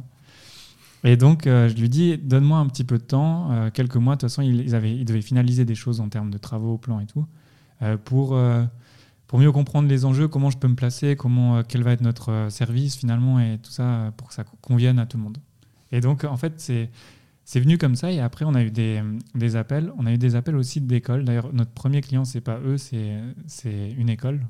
L'UNIL euh, Non, c'est une, école, un établissement à, scolaire de Prévrange qui nous a fait confiance. Parce que pour nous, euh, on peut en revenir plus tard, mais c'est très important d'agir sur l'alimentation dès le plus jeune âge. On s'est rendu compte. Donc on voulait transmettre quelque chose déjà aux plus, plus jeunes de cette société qui vont, qui vont grandir. Et donc, euh, petit à petit, en fait, on commence à avoir des, alors c'est des petits clients, mais, mais très solides et très, avec une très très bonne collaboration qui nous permet d'apprendre beaucoup et qui acceptent d'être finalement nos cobayes parce que nous-mêmes, on ne sait pas encore vraiment vers où on va. Donc ça, c'est vraiment important. Et donc, euh, on arrive à avoir une base un peu de clients comme ça, potentiels slash cobayes, ou à la fin de l'année, euh, on va dire, de, des études, quand je finis mes études, je me dis, mais bon, il y a, y, a, y a quand même du potentiel. Enfin, c'est je ne suis même pas une entreprise, on est une association, on a testé plein de choses, on a une tête d'étudiant. Il y a des gens qui nous appellent pour qu'on travaille avec eux. Je pense que je devrais essayer quelque chose quand même. et donc, euh, donc il y a des, des personnes de cette association étudiante qui, qui me suivent euh, avec l'entreprise, dont euh, Constantin aujourd'hui qui est mon associé. Donc tu l'as, tu l'as créé vraiment, c'est une SARL. Oui. Ouais. Donc du coup, il n'y a plus, il a plus l'association. Et puis plus pour le capital, euh, c'est vous-même qui mettez l'argent et ça ou bien... Alors on a décidé, euh, c'est vrai que c'est une logique. Euh, enfin, on, on, en parle pas mal en ce moment avec, d'autres amis qui sont dans d'autres modèles. Nous, nous c'est peut-être tous les donc les trois associés, on se rejoint beaucoup là-dessus. Et puis je pense qu'on a un peu un côté fier, mais un côté aussi très. On, on, va comment on peut dire ça? Enfin, on va faire attention. vraiment, on veut pas tant qu'on n'est pas sûr, on ne veut pas forcément faire rentrer un investisseur. Donc nous, on a choisi tous les trois d'investir, euh, d'apporter nous-mêmes le capital social de l'entreprise hmm. et donc être investisseur à part entière euh, finalement dans cette, dans cette aventure. Hmm. Alors, on a choisi ça aussi pourquoi? Parce que euh, quand on a commencé l'entreprise, on a eu la chance d'avoir déjà des clients potentiels. Donc on ne commençait pas avec zéro, même si c'était des salaires vraiment misérables. Mais on ne commençait pas l'entreprise à pas se payer pendant deux ans. Ouais, et, euh, et, donc ça, c'était vraiment pour nous euh, euh, un critère, on se dit bon ben c'est pas pas beaucoup, mais on a quand même déjà quelque chose. On commence pas deux ans à chercher à faire de la R&D ou autre chose. Donc vous êtes trois cofondateurs dans une SARL que vous avez financée, Mhm. et derrière il y a quelques clients qui sont déjà là aussi. Ouais. Donc ça, ça démarre quand même déjà de manière intéressante. Ouais, exact. ouais. Et donc, c'est vrai que des personnes, donc deux personnes, euh, Marion et Flavia, nous ont suivis dans- de l'association qui, qui gérait à l'époque et qui ont géré après dans, dans l'entreprise les ateliers pour les qu'on a appelé de la graine à l'assiette pour les enfants dans les écoles et pour les habitants. Donc c'était des ateliers en fait. Ouais, on, on c'est pour comprendre, on peut après, je vais expliquer pourquoi, comment, mais. Ouais. Et puis euh, donc Constantin qui lui, euh, il est, il a fait des, un- des études, il est diététicien euh, avec un, une- un premier papier, et puis après il a fait des études de, qu'il a fini aussi en même temps que, non un, un petit peu après moi, en psychologie à l'UNIL. Donc il a ces deux, on va dire, euh, compétences. Et il est devenu euh, donc mon associé, l'associé dans Légumes Perchés, et c'est lui qui est aujourd'hui en charge justement de développer les programmes qu'on appelle d'accompagnement Hmm. donc pour les écoles, les habitants, pour avoir vraiment un impact sur le comportement aussi euh, de nos, de- de- par rapport à notre alimentation. Et peut-être pour, si je- parce qu'après, je sais pas, c'est vrai qu'on on peut partir dans tous les sens, mais comme ça, je présente David, qui est le troisième associé de cofondateur de Légumes Perchés. Et lui, on l'a rencontré dans un concours qu'on a fait ensemble, qu'on n'a pas gagné. Pendant, en- c'était entre les études, euh, entre l'association et puis euh, la SARL justement. Hmm. Et euh, c'est un ingénieur agronome de l'EPIA qui a aussi toute une équipe. Et puis lui, son rêve, c'était de créer une micro-ferme, donc produire. Et donc on s'est vraiment bien entendu, on a travaillé ensemble pendant le concours. Et on a compris qu'on arrivait à travailler ensemble, on a les mêmes, tous les trois les mêmes réflexions, les mêmes valeurs. Et donc, euh, je sais plus quand c'était, mais avant, deux mois avant la création de l'entreprise, je lui ai proposé est-ce qu'il voulait devenir notre troisième associé. Puis il a accepté, et puis c'était, je pense, un- une superbe, enfin, une superbe étape pour nous en tout cas. Donc euh, là, vous êtes trois, vous êtes quand même une sacrée équipe. Enfin, dans le sens, une bonne équipe Mhm. euh, où il y, a des, il y a des talents et puis euh, il y a une appel de marché SA. Puis si on revient juste donc, sur ce, ce quartier-là qui est, est terminé, cette entreprise de construction avec ce directeur que tu as pu rencontrer, du coup, vous saisissez l'opportunité, puis vous lancez donc le projet avec eux. Oui, alors euh, c'est vraiment. D'ailleurs, c'est un quartier aujourd'hui qui fait encore parler euh, quand, de nous. Enfin, c'est un des projets références. donc c'est- le quartier Oasis à Crissier. Ah. Et euh, donc, ça, c'est c'est un projet qui s'est concrétisé. Ça a mis du temps, mais j'ai appris, bien sûr, avec, avec les projets que j'ai fait en amont, que ça va pas se faire non plus si rapidement. Mais pour nous, c'était une première expérience à cette échelle-là. Même si, en attendant, on avait quand même développé euh, plusieurs, même pas mal d'autres projets avec des communes, mais donc au sol. Mais ça nous a, c'était vraiment chouette parce qu'on a, on a eu toute cette expérience déjà euh, un peu avant, mais il nous manquait l'expérience technique. On a vraiment développé avec ce projet-là. Puis là, c'était littéralement des jardins sur les toits. Ouais. Et donc là, le, le projet, c'était. euh, donc c'est un quartier qui, pour le définir, qui est quand même dense en termes d'habitation. Il y a beaucoup de surface minérale, qui est proche de grands axes routiers. Et c'était une ancienne zone euh, industrielle. Ouais. Donc il manquait de la nature, euh, vraiment, euh, vraiment un aspect naturel et puis, et puis de loisirs aussi. Et donc nous, on a vraiment pu apporter finalement d'abord la cohésion sociale, parce que quand tu as une grande densité dans un quartier, il faut être sûr que ça soit plus bienveillant en fait que. Enfin, il faut être sûr que la cohabitation de toutes ces familles, de ces 1000 1500 personnes environ, ben, se passe bien. Et donc, euh, pourquoi pas le faire à travers euh, le potager et puis euh, la culture, donc le jardinage et ainsi de suite. Et puis l'autre chose, c'est que les toits ont permis notre premier objectif qu'on a fait au tout début, le hackathon, donc d'optimiser les espaces. Donc laisser des espaces au sol suffisamment grands pour des aires de jeu pour les enfants et autres. Mais surtout, ça a permis de créer un espace privé qui appartient qu'aux habitants du quartier. Et c'est-à-dire au sol, donc en bas dans les cours, tout Crissier peut y aller jouer, les enfants d'air de toute la commune, parce qu'il y a un centre culturel au milieu. Mais ce qui est toiture, ça appartient aux, locataires. Et en fait, ça a permis de créer cet espace privatif qui va valoriser vraiment l'expérience dans ce quartier. Et donc, euh, il y a eu, y a eu 3000 m2 de toiture, avec sur chaque, donc chaque toit environ 1000 m2. Et donc, ils ont tous été installés avec des, potagers, donc des bacs potagers, avec une certaine euh, structure, une certaine euh, ben, cohérence par rapport à des contraintes techniques. Et puis euh, aujourd'hui, ça fait la troisième saison, saison que euh, le projet vit et qu'il est euh, utilisé par les habitants. Et, euh, et donc voilà. Donc, en fait, pour ce projet-là, vous, vous avez installé les jardins, enfin, vous avez fait toute l'installation sur ces toits. Donc, c'est J'imagine que ça a été quand même complexe parce qu'il a fallu voir si, d'un point de vue étanchéité, si les toits mhm. arrivaient à tenir de la terre et de l'eau et ça. Enfin, je pense que oui. Mais vous avez installé ces jardins et puis après, vous vous en occupez euh, régulièrement ou bien c'est justement les. Comment ça se passe en fait? Ouais, alors bon, peut-être juste dans ce projet-là, vu qu'on était encore tout jeune, puis on n'avait pas encore soit les connaissances, soit d'ailleurs les ressources. L'entreprise donc de construction, donc le monsieur qui m'avait contacté, c'est chargé d'une grande majorité d'installations. Et ils sont chargés aussi de, des aspects techniques que nous, on a revus avec eux et corrigé des choses justement qui ne fonctionnaient pas selon l'utilisation. Mais c'est eux qui étaient garants pour tout ça à l'époque, et ce qui était, je pense, une très bonne chose. Hmm. Euh, maintenant, peut-être du coup, pour expliquer ce qu'on a fait et ce qu'on fait aujourd'hui dans tous les projets euh, qu'on a et qui sont similaires, nous, on a trois étapes. Donc, on a la première qui est euh, c'est la conception. Donc, euh, on a un bureau d'études d'architectes, architectes paysagistes. Où donc là, maintenant, on est capable, c'est-à-dire on va le dessiner au plan, à l'échelle, techniquement, les coupes. Donc, pouvoir tout prévoir pour que ça s'intègre dans le projet d'un immeuble, d'un quartier, d'une ville. Donc, que les toits ou bien aussi n'importe quoi, n'importe où Alors, justement, ça, c'est depuis 2020. On, s'est rendu compte que bon, les toitures, déjà, c'est quelque chose qui, qui avance lentement. Et nous, notre, euh, faut revenir toujours. C'est assez euh, fou quand même parce que notre l'objectif d'origine qui était d'impacter, d'arriver à avoir un impact sur les citoyens urbains vis-à-vis de la nature et leur alimentation, ben pour nous, c'est toujours le même.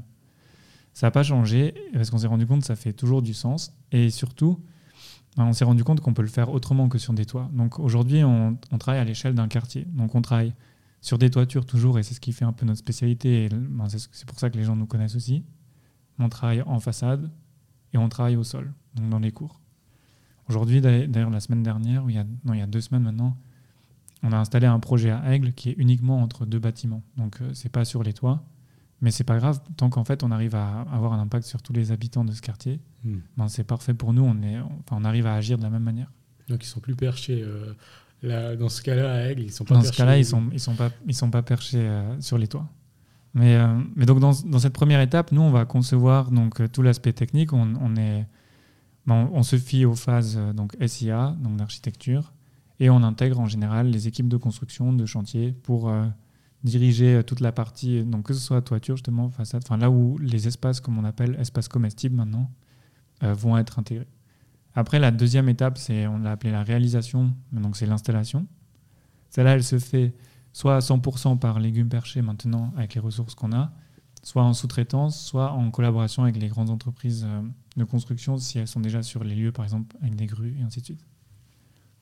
La dernière, euh, la dernière partie de la deuxième étape est très importante, c'est-à-dire tout ce qui n'est pas avoué avoir une garantie de durée, de, qualité sur, sur quelque chose qu'on met en place. Donc principalement par exemple l'installation de la terre ou des premières plantations. Nous, on ouvre le chantier dès que c'est possible en termes de sécurité.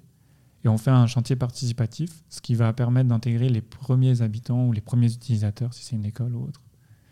Et puis leur donner vraiment cette appartenance au, projet. Et la troisième partie, qui est, je pense, la plus importante pour laquelle on nous connaît le plus à Légumes Perchés, c'est, on l'a appelé l'accompagnement. Et donc, euh, dans l'accompagnement, on a ces ateliers de la graine à l'assiette. Ils ont été développés, il y a un programme spécial pour les crèches, uniquement pour les crèches, qui est autour des cinq sens. Il y a un programme spécial pour les écoles, donc primaires, secondaires. Et un programme spécial pour euh, ce qu'on appelle les quartiers, donc euh, ça peut être famille, mélangée, enfin tout le monde. Dans ces ateliers, nous, on agit. Pour les écoles, on agit chaque année. Donc, on est, une fois qu'on est dans une école, on est là jusqu'à là où l'école a envie de faire le projet. Pour les quartiers, on est environ deux à trois ans dans le quartier. Le but, c'est de travailler avec les saisons et de montrer chaque étape. Donc, on va faire des semis. Donc, de la graine à l'assiette, justement, on va semer, on va entretenir, tailler, euh, traiter contre des maladies, des ravageurs, bien sûr biologiques. Donc, on n'aura pas le label pour l'instant bio parce que ça ne fonctionne pas en hors sol, vu qu'on est en toiture et autres. Mais tout ce qu'on fait, nos principes suivent euh, donc les principes de l'agriculture biologique. Et puis, du coup, à la fin, on cuisine. Et ça, on l'a pas fait tout de suite. Mais en fait, on le fait parce qu'on se rend compte que donc, euh, peut-être j'ai oublié de dire ça aussi, mais avec légumes perchés, on ne produit pas trois tomates cerises pour ton apéro. On produit en termes de tonnes chaque année. et euh, du coup en termes de kilos par, euh, famille, par habitant. Donc les, c'est-à-dire les, les personnes euh, rentrent, même les écoles, même les enfants, rentrent avec des sacs ou des bocaux vraiment pour l'hiver de sauce tomate. de- Enfin, il y a vraiment la volonté de produire quand même suffisamment et pas seulement une décoration pour redonner Ouais. goût à, à tout ton entourage en fait. C'est hyper intéressant ces trois points. Mais justement, est-ce que du coup, ben, dans le cadre du projet, là, si on reprend le projet Oasis euh, à Crissier, donc là, c'est avec les quartiers qui viennent, mais vous, vous avez un mandat de maintenir aussi les, ces jardins, de, de, ben, vous en occuper aussi en dehors des quartiers, ou ben, comment ça se passe? Oui, alors euh, justement, ça, c'était. euh, on avait exploré plusieurs projets dans- en Europe et, dans le monde, comment c'était géré. Et nous, pour l'instant, on est déterminé que donc, c'est les habitants qui gèrent leur propre jardin euh, dans le cadre de potagers urbains. Parce qu'il y a deux, il y a, on va dire, Légumes Perchés fait deux choses très différentes. Deux, on va dire deux segments différents. Les potagers urbains, ce que je t'expliquais jusqu'à maintenant, donc pour les écoles, les quartiers. Et après, il y a les fermes urbaines. Aujourd'hui, il n'y en, a- il y en, a- il y en a aucune euh, mise en place euh, en Suisse, ni par Légumes Perchés, ni par d'autres, euh, vraiment. Si tout se passe bien, il y en a deux qui sortent en 2023-2024 avec nous. Et puis là, c'est un autre aspect, c'est-à-dire là, c'est Légumes Perchés qui va gérer, exploiter les cultures et ainsi de suite. Mais par contre, dans tout ce qu'on fait là, donc par rapport à ta question aujourd'hui, Légumes Perchés pose un cadre à travers des ateliers. On va coacher et on va faire un entretien minimal pour Voilà. que, pour que ça fonctionne. Mais c'est pas nous qui allons entretenir tous les bacs pour les habitants et puis qui viennent juste récolter ou ainsi de suite. Ils vont faire vraiment toute l'expérience. Mais nous, on est là pour les aider une fois par mois. Ok, et puis donc les habitants, eux, ont chacun un bout attitré, ou bien ils s'occupent en, en mode guérilla, tout le monde s'occupe de tout, et puis c'est... Il y a une organisation où ils, du coup ils payent un loyer euh, pour avoir ce bout de, terre où ils font, ils met par exemple si c'est euh, un, je sais pas un couple qui a ce bout de terre, il met des salades parce qu'ils aiment les salades, il n'y a que des salades ou bien comment ça se passe d'un point de vue organisation? Alors là aussi, on a, on va dire, deux modèles. Euh, le premier modèle, c'est justement une location individuelle par espace. tu as un bac où tu as tant et tant de mètres carrés. Et après, il y a un loyer qui est perçu. Dans la plupart des projets qu'on a, c'est des loyers qui sont à titre symbolique, c'est-à-dire qu'il faut être conscient que, on n'a pas parlé après encore de comment nous on fonctionne vraiment, mais euh, c'est des loyers qui vont surtout être là pour responsabiliser les jardiniers, Ouais, pour donc les familles. éviter qu'ils mettent à l'abandon euh, le bac. Ouais. Exact, c'est-à-dire c'est pas juste t'essayes un jour et puis enfin on travaille avec la nature donc même l'hiver on... mais nous vu qu'on est là pour les accompagner et on vraiment on leur met tout à disposition et le but c'est- aussi dans ce qu'on fait c'est que tu as zéro excuse c'est-à-dire euh, Ouais. On t'enlève toutes les contraintes du jardinage donc euh, et, et de l'accès imagine si c'est sur ton toit comme à Résis tu prends l'ascenseur et tu montes enfin c'est pas comme si tu devais Il faut que le toit soit accessible. Ouais. Comme par exemple la Oasis, c'est pas comme si tu devais traverser une route, prendre ton vélo ou prendre une voiture pour aller à un potager familial. Ouais. Donc, euh, on enlève toutes les contraintes possibles euh, vis-à-vis de ça. Donc, euh, nous, on, on a testé ça et puis on voit que dans certains projets, ça marche super bien. Dans d'autres, il faut qu'on soit vraiment attentif au soutien, comment, comment ça fonctionne, parce qu'il y a des personnes un peu plus novices. Hmm. Euh, je vais en revenir là-dessus après. Mais du coup, juste pour pas perdre le fil, donc ça, c'est le premier modèle, donc individuel. Donc sous abonnement, même si c'est pas énorme à, titre euh, significatif. Voilà. ouais. Et puis là, le deuxième modèle, c'est à titre collectif, c'est-à-dire tout l'espace, par exemple 100 mètres carrés de potager sur toi ou entre euh, les bâtiments. Et ça, c'est euh, plus facile, par exemple, dans le cadre d'une PPE, donc, euh, où c'est un groupement de propriétaires euh, pour un immeuble, par exemple. Et donc là, on va mettre une logique où, où tout le potager appartient à l'entièreté, par exemple, du nombre de propriétaires qu'il y a dans ce bâtiment ou dans le quartier. Et on va designer complètement autrement. C'est-à-dire, au lieu de mettre plein de fruits et légumes différents dans un bac, on va faire des lots. Alors, bien sûr, il y a toujours des associations. Et euh, on va faire, si on fait des tomates, il y a du basilic en dessous. On travaille beaucoup sur les associations. Mais on va pouvoir travailler plus sur des zones. Donc, euh, par exemple, dans le collectif, ils vont faire trois zones de tomates et euh, trois zones de salade, si tu veux, si je schématise. Et ils vont tous récolter et partager en- ensemble, en fait. Donc, il y a ces deux modèles qui existent.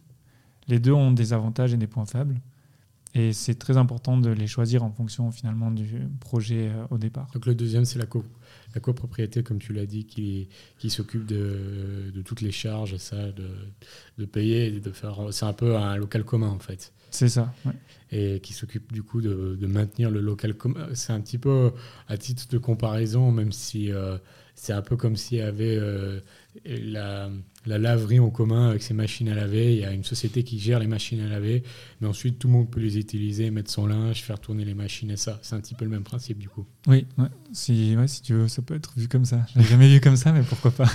non, parce qu'au final, maintenant que tu me parles de ça, euh, c'est exactement le même business model entre guillemets que, que Lavorent ou que ces sociétés qui justement mhm. leur rôle c'est de, de, mettre des machines à laver euh, dans, dans, des, entre, dans, dans, des bâtiments, c'est la copropriété qui les paye et puis après tout le bâtiment bénéficie de ces machines.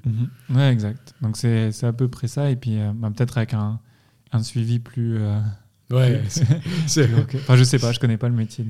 Mais, du coup, c'est au cas par cas que vous choisissez soit un, soit l'autre. C'est aussi mhm. par rapport aux besoins et ça. Mais euh, il y a donc, comment, comment dire, euh, c'est, désolé, je réfléchis, parce qu'en même temps, je trouve c'est hyper intéressant. Euh, enfin, déjà, bravo pour ce que vous faites, et surtout, bravo aussi pour ces. Ben, il y a quand même, comme tu l'as dit derrière, une base qui est extraordinaire, qui est celle de vouloir faire sensibiliser les gens sur l'importance de bien manger, mais aussi de faire attention à la nature et ça, de mhm. travailler en collaboration avec la nature et pas contre la nature. Donc là-dessus, bravo avec tous ces, projets aussi à l'école où vous prenez aussi dès la garderie euh, les enfants pour les, éduquer là-dessus. Donc euh, ce pas, c'est pas un projet capitaliste à souhait, il y a vraiment aussi un enjeu humain derrière que, et écologique que j'apprécie mhm. énormément. Voilà, maintenant du coup la question que j'avais, euh, c'était forcément les toits. Bon là tu m'as dit aussi qu'il n'y a pas forcément, il y a pas que les toits, il y a aussi mhm. à Aigle à côté des toits mais ils n'ont pas été conçus à la base, à part peut-être les nouveaux qui travaillent dès le, dès le début avec vous pour construire le bâtiment, mais les vieux, bâtiments, les vieux toits n'ont pas été conçus à la base pour accueillir des jardins. Euh, comment ça se passe? J'imagine il y a des toits qui sont même difficilement accessibles, il y a des toits qui sont même pas plats, il y a des toits qui n'ont mhm. euh, euh, bah, qui pas forcément pouvoir de mettre de l'eau là sur le toit. Enfin, je pense que c'est une très bonne question. euh, c'est ça. On va parler du coup de, bah, du segment euh, de, de, notre marché en fait. Je pense euh, on s'est rendu compte de ça justement dans les débuts de, de l'entreprise. Euh, nous aujourd'hui, la majorité des projets qui sont en toiture, conçus ou et ou réalisés aujourd'hui, c'est des projets neufs. Donc on est on est là dans des projets qui qui sont en train d'être construits ou qui viennent tout juste d'être construits ou qui sont à cinq années d'être construits.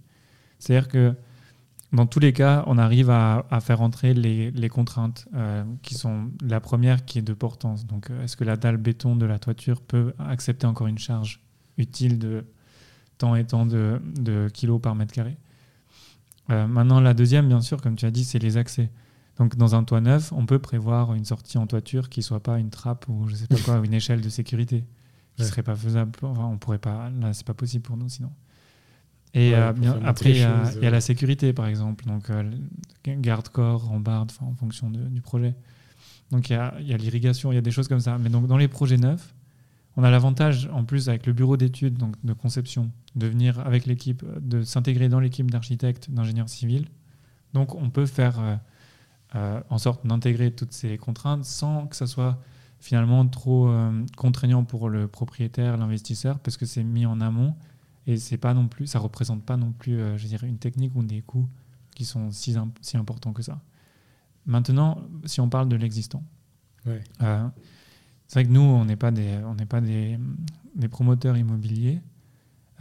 et puis c'est pas notre volonté principale, c'est pas notre mission de, de prendre des surfaces, des champs, des surfaces industrielles et puis d'en faire des quartiers. Donc c'est vrai que on, va pas pousser nos partenaires actuels à s'il vous plaît faites encore des projets neufs parce qu'on a besoin de toiture ou de projets. Non? Donc c'est vrai que pour nous c'est important de travailler sur l'existant aussi parce qu'il y a énormément d'existants. D'ailleurs là où c'est le plus dense aujourd'hui c'est pas là où on construit pour l'instant. Hein, donc donc on a aussi euh, euh, développé des, des, concepts et puis des méthodes qui s'adaptent à l'existant. Hmm. Mais c'est plus contraignant, c'est plus difficile. Euh, et, aujourd'hui, par exemple, à Lausanne, on n'a qu'un projet, mais qui est en cours de discussion, qui n'est même pas signé encore, et qui, ça fait maintenant depuis 2021, donc un an, qui est en discussion pour des raisons techniques. Et on est en discussion parce que le euh, propriétaire, le représentant est motivé, il a, il a un intérêt euh, pour lui personnel et pour l'entreprise. Mais c'est vrai qu'avec l'existence, c'est beaucoup plus compliqué aussi de motiver les personnes à, mettre quelque chose sur un toit, par exemple, s'il n'y a pas une vue de, par exemple, rénovation. C'est plus simple avec l'existence si, par exemple, ils doivent rénover la toiture. Mais s'il n'y a pas vraiment ça et faire des travaux uniquement pour légumes perchés, il faut qu'il y ait vraiment une motivation euh, très très grande de la part du, propriétaire à vouloir euh, lancer un chantier en fait. Donc euh, nous, on et c'est pour ça que, par exemple, là j'ai parlé d'Aigle, mais on en a d'autres, des, projets comme ça plus proches à Lausanne, dans des zones denses et autres. entre les bâtiments, finalement, ça fait sens et on le voit que ça marche vraiment très bien aussi pour les habitants vu que nous, on veut avoir un, impact sur les citoyens directement. Euh, mais euh, c'est vrai que dans la logique des nouveaux quartiers, la toiture est quand même euh, quelque chose qui est, qui est privilégié parce qu'elle permet vraiment d'optimiser de, des espaces, c'est-à-dire l'espace au sol. Déjà, il n'y en a pas tout le temps. Et il y a beaucoup d'espaces qui ont déjà des rôles pris. on le voit là dans des nouveaux quartiers, des zones énormes prises pour des normes de sécurité d'incendie. Il y a des, les places de jeu sont quand même très importantes. Et puis, euh, ce qu'on ne se rend pas compte, c'est qu'au sol, alors on n'a pas encore eu trop de problèmes, mais ça peut arriver, et on ne sait pas quand. Au sol aussi, on a, on a deux, deux contraintes qui sont grandes. C'est s'il y a déjà du sol, donc de la pleine terre, est-ce qu'elle est polluée ou pas? Ouais. Euh, y il, y a, eu quelques cas dans les environs ici. Euh, et puis l'autre, c'est finalement, c'est un peu tout le monde peut y accéder. Est-ce qu'on va pas mettre des grillages de 3 mètres d'eau Enfin, c'est pas le but. Le but, c'est pas de créer des frontières. Ouais, c'est ça. Donc il y a un type qui pourrait venir que récolter les courgettes et, partir avec. Euh. Voilà, ou, enfin des choses bêtes, mais que les, qui, peut embêter les utilisateurs après, les promenades des, animaux domestiques, des chiens, enfin toutes ces choses-là. Donc c'est vrai que la toiture a des avantages de rendre ce côté euh, privé, avoir une production et puis dans un, dans un substrat, donc dans un terreau qui est amené par légumes perchés, qui est, on va dire, neutre et avide de tout produit euh, qui pourrait être néfaste. Ce qui change beaucoup, parce qu'on n'en parle pas, mais la pollution de, des produits en agriculture urbaine, donc en ville, vient, euh, c'est aérien, mais si on regarde, si on parle pollution, euh, la pollution, elle, passe d'abord dans, dans, les terres, dans les racines. C'est la première source de pollution sur un, sur un fruit, un légume, dans les, par exemple en grande culture. Puis justement, là, tu parlais de pollution aérienne, mais en même temps, justement, en mettant, il faut que j'arrête de dire justement tout le temps, mais euh, en mettant des jardins sur les toits, ben, ça apporte aussi ça met de l'oxygène dans les villes aussi un peu. C'est ce qu'il disait, euh, j'avais vu un reportage à New York justement sur les... Euh, ce mot, il va vraiment me hanter, il faut, vraiment que je le bannisse de mon, de mon J'ai pas fait attention, mais maintenant je vais là, du coup, ouais, il, vient toujours au bout d'un moment. C'est, euh, mais à New York, j'ai vu que c'était aussi un argument de la mairie de mettre des, des, jardins sur les toits parce que ça apporte de l'oxygène, ça apporte justement en plus ça, de la verdure et ça euh, j'ai pas le mot exact, mais il disait c'est vraiment. Bah, on sait que les plantes, justement, ah, on sait que les plantes permettent de pouvoir recycler le CO2 et de pouvoir le, transformer en, de l'oxygène. Donc je pense que c'est aussi un, point très intéressant mhm. pour les jardins sur les toits. Oui, alors pour les jardins tout court dans la ville. Ça, c'est un aspect qu'on a développé depuis fin 2020, début 2021. Donc, euh, on va dire tout ce que je t'ai expliqué jusqu'à maintenant, Maintenant, c'est acquis, c'est rodé, bien sûr. On doit toujours améliorer, on doit toujours réfléchir, évoluer avec aussi les besoins des citoyens. Mais notre programme est développé, on sait comment on travaille. Je n'ai pas dit encore, il faut que je le dise quand même comment aussi notre, un peu notre business model peut-être, mais, mais en 2021, on a, on a vu qu'en fait l'agriculture urbaine, c'est, on l'appelle vraiment le couteau suisse pour les villes, parce qu'on agit d'abord nous là sur l'alimentation et un aspect social. C'est la raison pour laquelle on était le plus connu jusqu'à maintenant. Mais maintenant, on est mandaté aussi pour des intérêts autres, par exemple euh, réduire les îlots de chaleur. Donc, euh, comme tu le dis, euh, pouvoir ramener donc de la végétalisation en toiture intensive. On va, on va ramener, on est les premiers dans des quartiers, par exemple en construction, à ramener de la biodiversité. Donc refaire venir les insectes, créer de la vie dans les sols. Donc là, il y a un intérêt qui, on, nous, en fait, encore une fois, peut-être naïf, positif. On s'en est pas rendu compte, en fait. On était vraiment mais je pense que c'est mieux aussi, hein, quand on crée une entreprise, c'est mieux d'avoir un, objectif et pas trop s'éparpiller. Donc nous, c'était vraiment impact social, alimentation. Pendant un an, c'était les projets, c'était vraiment ça. Puis on s'est rendu compte, mais attends, En fait, ce qu'on fait, ça agit sur la biodiversité. Euh, on, augmente les zones de fraîcheur, donc l'oxygène, comme tu dis, dans les villes. Et en plus, maintenant, on, agit sur euh, une gestion de l'eau qui, on l'a vu cet été, est vraiment importante. On arrive à travailler sur, euh, avec les toitures, d'ailleurs. c'est d'ailleurs une... je ne sais plus comment ils appellent ça. Enfin, c'est maintenant imposé dans, les, dans le permis de construire pour les nouvelles constructions à Lausanne. Il faut gérer son eau qui est, reçue sur, qui est retenue sur le toit. Donc là, on a un vrai intérêt aussi avec nos substrats, avec ce qu'on pose. Donc en fait, légumes perchés, c'est juste que du positif. Il y a vraiment, je vois pas qu'est-ce qu'on pourrait dire contre légumes perchés. Parce que dans certains business, il y a toujours des points un peu flous, un peu obscurs. Euh, euh, bah, tu vois, dans la tech, il y, a des, y a des business qui consomment énormément d'électricité à cause de la bande passante et ça. Mhm. Mais vous, c'est vrai que si on prend et qu'on fait la liste que tu viens de dire, ça apporte tellement de choses. Ah, le, seul point négatif que je vois, c'est que du coup, le toit, il faut faire un choix entre panneaux solaires et jardin. Oui, ah ouais, c'est un, un, bon point négatif parce qu'on on a déjà été confronté à des projets. Bon, par exemple, à Oasis, on a eu un très bon euh, compromis. Il y a six bâtiments et il y a trois toits de 1000 m2 chacun potager et trois toits de 1000 m2 environ euh, solaires. Donc là, il y a eu un bon compromis. Hmm. Sur d'autres projets, c'est un peu moins bien, mais on arrive quand même à trouver des compromis jusqu'à aujourd'hui.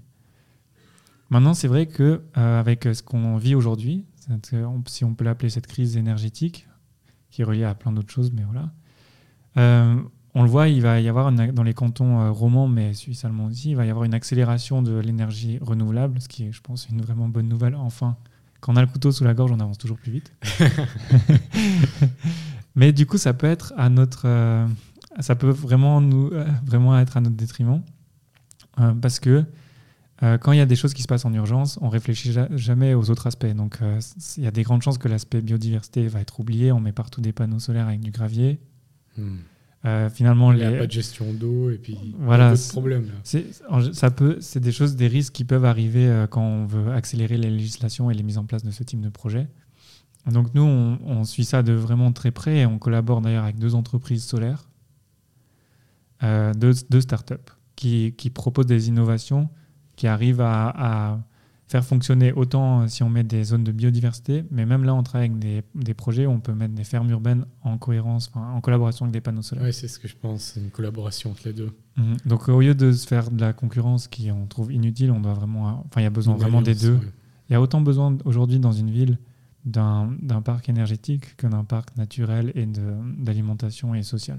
Donc, euh, il faut qu'on trouve un accord dans tous les, tous les cas. Enfin, une ville, uniquement minéral avec des panneaux solaires énergétiques ne va pas apporter grand-chose à ses citoyens. Donc, euh, c'est intéressant. Donc, euh, nous, on réfléchit vraiment là-dedans et puis on a réussi à collaborer vraiment avec ces deux entreprises, dont une avec qui on était finaliste euh, en, au prix Sud du, temps et avec qui on s'entend vraiment bien aussi.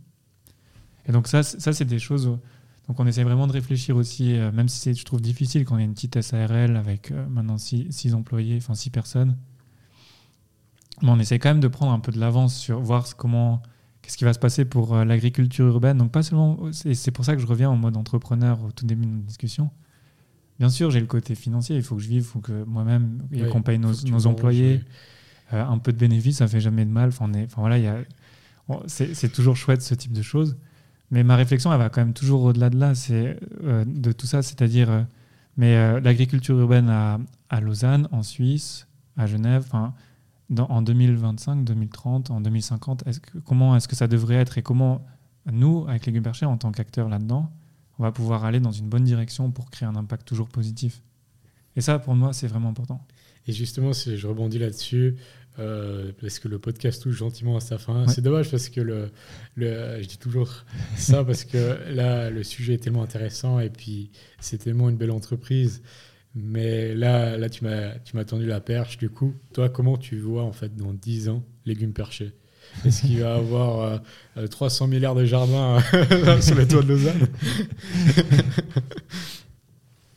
Dans, dans 10 ans, ça fait à peu près après 2030, 2035. Euh, moi, moi, je vois l'avenir de légumes perchés et de l'agriculture urbaine en Suisse euh, ce que je vois, c'est qu'aujourd'hui, on est préoccupé par des, des, focus énergétiques. Quand je parle, par exemple, à mes clients, la priorité numéro une, c'est pas légumes perchés, hein. c'est pas l'agriculture urbaine. C'est énergie d'abord qu'il faut régler. Mais ce que je vois, c'est que petit à petit, on va aussi arriver vers. Quand les, on est appelé dans la plupart des projets, on est appelé parce qu'il y a une demande des habitants. Il y a une demande très forte. On ne veut plus habiter dans un quartier qui est uniquement minéral, ou qui n'a pas de vie sociale, ou qui n'a pas de. De verdure. Okay.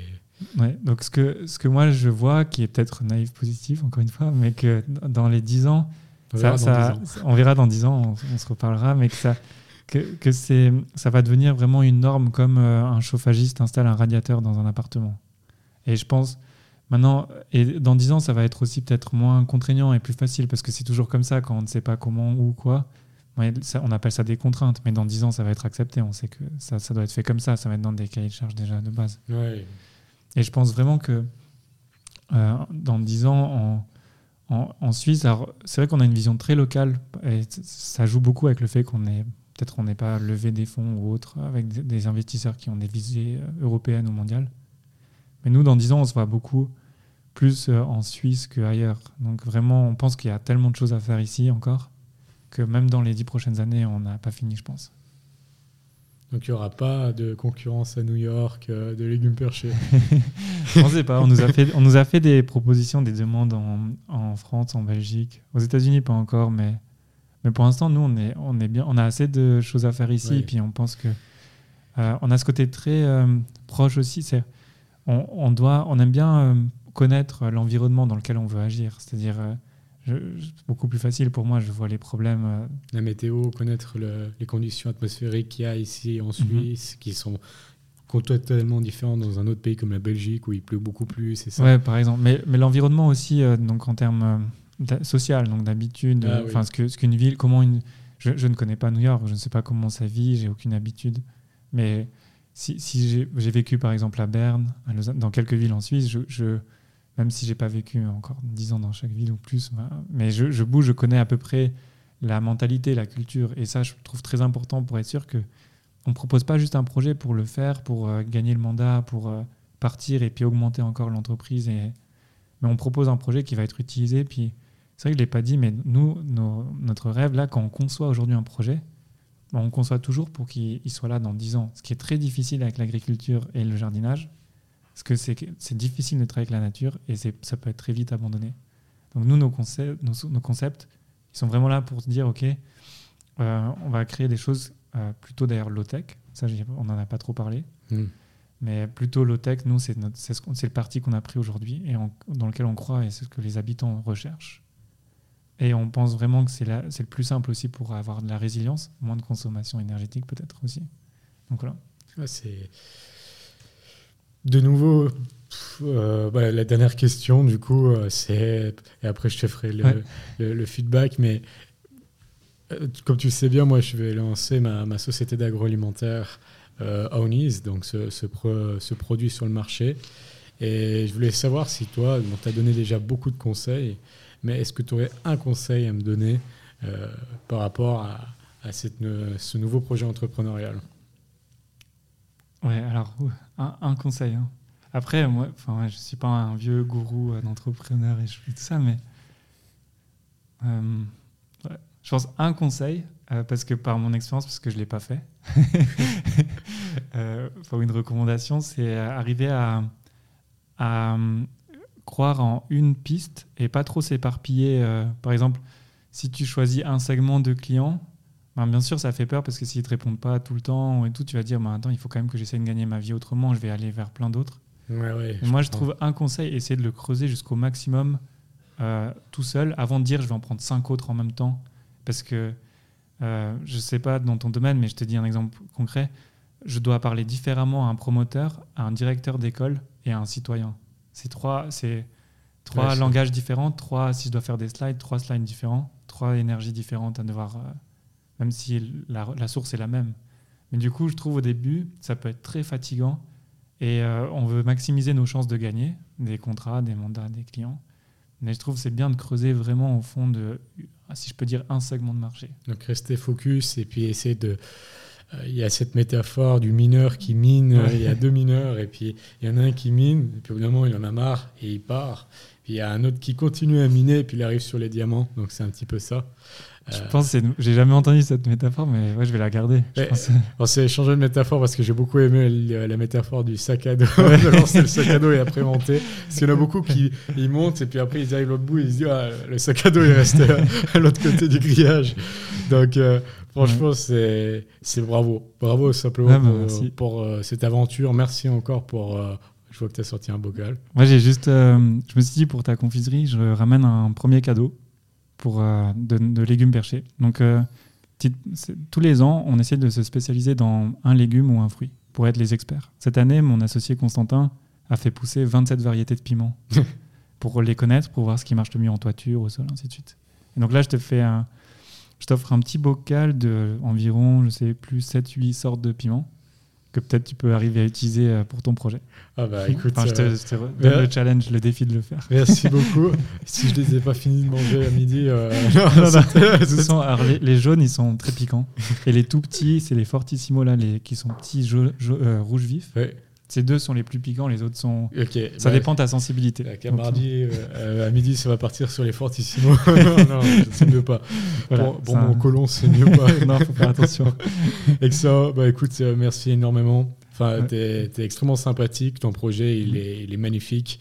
Euh, vous avez un impact humain, un impact écologique, un impact sur plein de choses qui est juste euh, bah, bravo. Euh, il faut des projets comme ça.